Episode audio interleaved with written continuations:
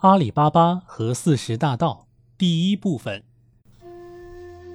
相传很久很久以前，在古代波斯的某城镇里住着兄弟二人，哥哥名叫卡西姆，弟弟名叫阿里巴巴。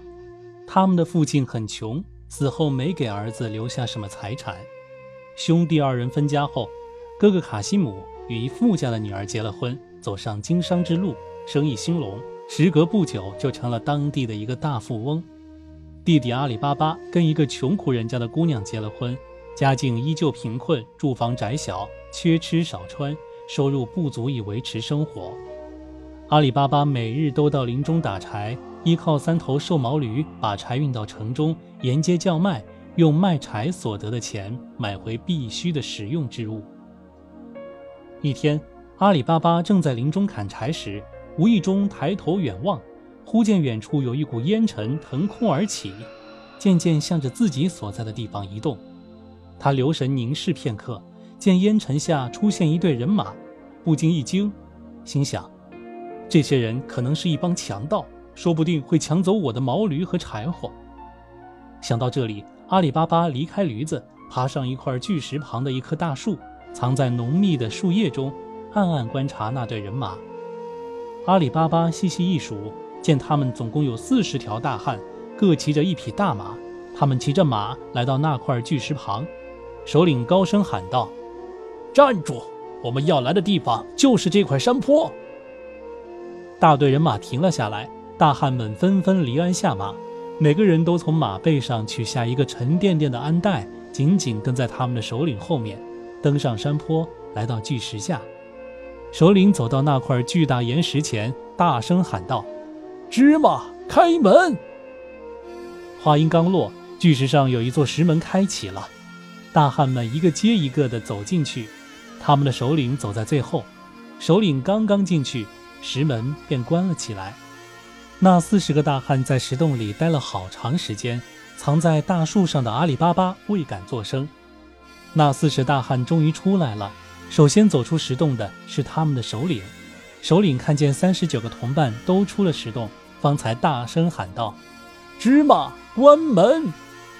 话音刚落，石门关闭。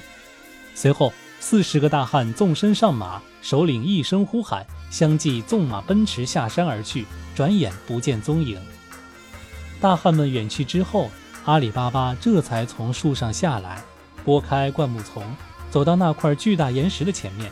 好奇地学着那个首领的语调喊了一声：“芝麻，开门！”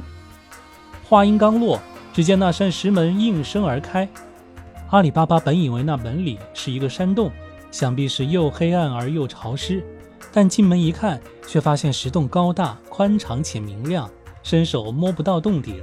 他仔细观察，发现石洞上方有一道石缝，阳光从那里射进来，照得整个石洞亮堂堂。阿里巴巴刚一进石洞，洞门便自动关上了。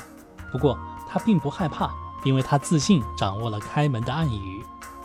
阿里巴巴朝洞中打量了一眼，只见那里堆放着许多粮食，还有成匹成匹的丝绸锦缎，另有许多华丽地毯及大袋大袋的金币珠宝，琳琅满目，光芒四射。眼见这么多的金银财宝堆放在那里，阿里巴巴猜想。那四十条大汉定是一帮盗贼，而眼前的这些财宝，则是数代盗贼抢劫聚集起来的不义之财。面对这些财宝，阿里巴巴想到自己只需要钱，于是从山洞中搬出几袋金币，装在箩筐里，上面盖了些木柴。他把箩筐放在驴背上后，喊了一声：“芝麻，关门！”石门应声关上。原来这座石门是一座石暗语的门。人进入石洞时要说暗语，它方才开启；人进入石洞后，它会自动关上。人出石洞时要说暗语，它才开启；人走出石洞后，只有说过暗语，它才会关闭。如若不然，它就总是开着。阿里巴巴赶着毛驴回到家中，随即把门关上，高高兴兴地喊来妻子，把三筐金币摆在妻子的面前。金币光芒四射，照得人难以睁开眼睛。妻子看见这么多金币，又惊又喜，心想：这么多的钱，我压根儿都没见过。该不是他偷来或者抢来的吧？阿里巴巴看出妻子的惊喜、恐慌神色，于是把自己看到的情况一五一十地讲给妻子听。他讲完，再三叮嘱妻子，千万不要把事情说出去。妻子听丈夫这样一说，方才心定神安，高兴地数起金币来。阿里巴巴说：“这么多金币，你怎么能数得过来呢？我们还是赶快想个办法把钱藏起来吧。我这就去挖个坑，把金币埋起来，免得让人们看见。”妻子说：“你说的对，是要赶快把金币藏起来，免得让人家看见。不过，我们总要知道一下有多少才好啊。我这就去借一个量器，量一量再藏吧。好吧。”说罢。妻子来到卡西姆家，当时卡西姆不在家，只有他的妻子在家。阿里巴巴的妻子说：“大嫂，我借你们一件东西用一用啊。”卡西姆的妻子说：“他婶子，你就挑有的借吧。”嫂子，我想借你们一只木笙和一个量杯，因为我买了一些面，没有地方盛，又想量量有多少。卡西姆的妻子一听，心想。阿里巴巴穷光蛋一个，没有多少钱，能买多少面？我一定要知道他们究竟要量什么，然后就知道我该怎么办了。想到这里，卡西姆的妻子在量杯的底部抹了一点蜂蜡，而且认定不易被人发现。片刻后，卡西姆的妻子把一只木升和一个量杯递给阿里巴巴的妻子，并且说：“他婶子，你用完就还给我。”阿里巴巴的妻子接过木升和量杯，笑着说：“大嫂，我用完就来还你。”阿里巴巴的妻子拿着木升和量杯，迅速回到家中，两人忙了起来。夫妻俩把金币量好，记清了数目，然后挖了一个坑埋了起来。埋好金币，阿里巴巴的妻子赶忙拿起木升和量杯，向卡西姆家走去，把木升和量杯还给了那位富婆。但他没有想到。量杯底下还沾着一枚金币。阿里巴巴的妻子递过木生和量杯，说：“大嫂，还你木生和量杯，谢谢大嫂啦。”阿里巴巴的妻子刚刚离去，卡西姆的妻子马上去抓量杯，往底下一看，发现蜂蜡上沾着一枚金币，不禁大吃一惊，心中嫉妒之火顿时燃烧起来。他心想：“这是怎么回事儿？”阿里巴巴这个穷光蛋一下子富了起来，金币多的数不过来，要用木生量了。卡西姆回到家中，妻子马上迎上去说：“喂，当家的，你不要以为自己的钱太多，你错了。阿里巴巴家里的钱比你不知多多少倍，人家的钱数都数不过来，要用木生来量啦。”听妻子突然冒出这么一句话。卡西姆一时不知道发生了什么事，于是问道：“究竟出什么事儿了？这话从何讲起呢？”妻子拿着量杯，指着杯底上粘着的那枚金币说：“你瞧瞧呀。”接着，她把阿里巴巴妻子借木生和量杯的事从头到尾向丈夫讲了一遍。卡西姆拿过那枚金币，翻过来调过去看了又看，发现那是一枚古金币，认不出是哪朝哪年铸造的。卡西姆听说刚才发生的事情，瞧着那枚金币，断定弟弟果然有了钱，但他并不为弟弟感到高兴，而是和他妻子的心态一样，嫉妒之火在心中燃烧。卡西姆一夜没能合眼，第二天天刚亮，他便来到阿里巴巴家。他一进门便喊：“喂，阿里巴巴，你平时赶驴上山打柴，赶集卖柴，装出一副穷样子。”其实你并不穷，你家里有的是金币。你妻子昨天去我家借量杯和木生干什么用？怎么量杯底下沾了这样一枚古金币？阿里巴巴听哥哥这样一说，知道事情掩盖不住了，内心里只怪妻子太笨，那么粗心大意，竟然把秘密泄露出去了。事情已经到了这个地步，埋怨又有什么用呢？阿里巴巴自想无计可施。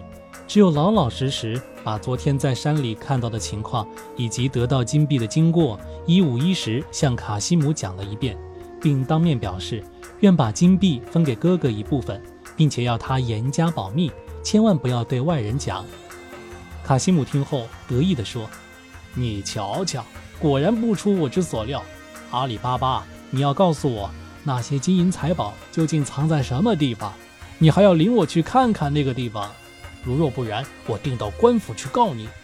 到那时候，你不仅再弄不到金币，就是已经到手的东西也是保不住的。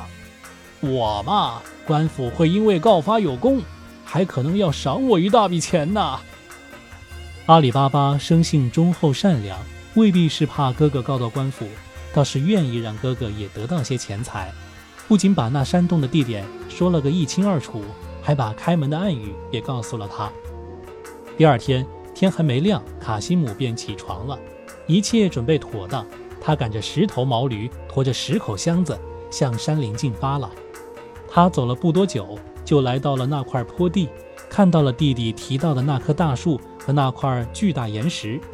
卡西姆行至巨石前，大声喊道：“芝麻，开门！”石门应声开启。卡西姆见石门开了，立即走了进去。刚一跨进门，石门立即关上了。卡西姆走进石洞一看，不禁惊喜万分。只见那里堆满了布匹、丝绸、锦缎和地毯，金币、银币、珠宝等更是不计其数，金光闪闪，耀人眼目。只觉得比弟弟阿里巴巴说的还要多得多。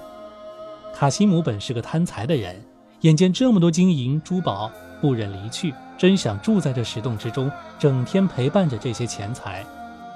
他终于想起了自己的来意，想到洞外还有自己带来的十口大箱子和十头毛驴。于是立即动手，把大袋大袋的金币搬到洞门口。因为他太兴奋了，眼看的是金币，手搬的是金币，心想的还是金币，竟然把开门的暗语忘了个干干净净。他心慌意乱地大声喊道：“大麦，开门！”石门纹丝不动。他又大声喊道：“高粱，开门！”石门依旧毫无动静。他接着大声喊道：“豌豆，开门！”石门还是不开，他再喊：“萝卜，开门！”卡西姆几乎把庄稼名都喊遍了，唯独想不起芝麻。石门始终一动不动。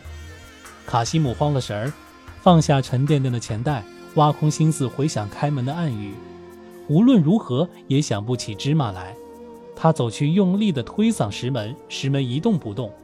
此时此刻，他已心乱如麻，不知所措。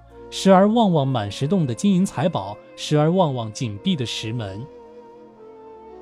那后来又怎么样了呢？欢迎收听下一回《阿里巴巴与四十大盗》第二部分。